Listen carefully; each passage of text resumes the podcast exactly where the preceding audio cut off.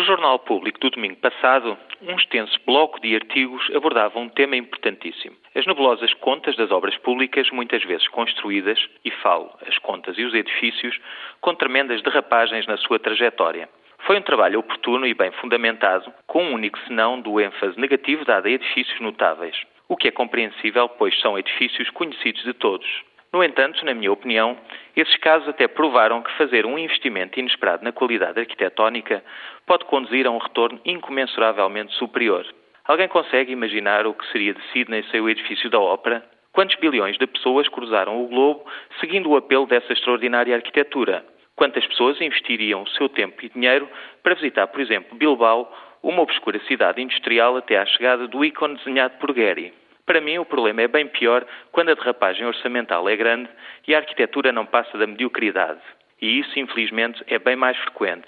Gastar rios de dinheiro para construir monos é um crime cultural e financeiro. Ao passo que despender muito dinheiro para construir boa arquitetura é um investimento e devemos fazê-lo.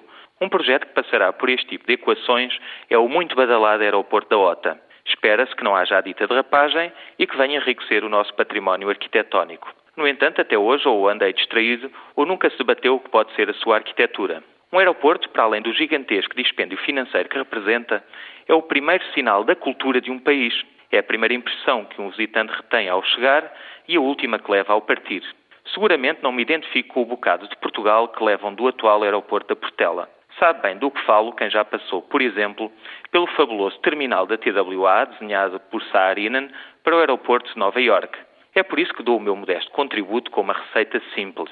Junte-se à ambição infraestrutural, uma boa dose de ambição cultural. Organize-se um concurso para equipas de projeto e junte-se finalmente um júri credível.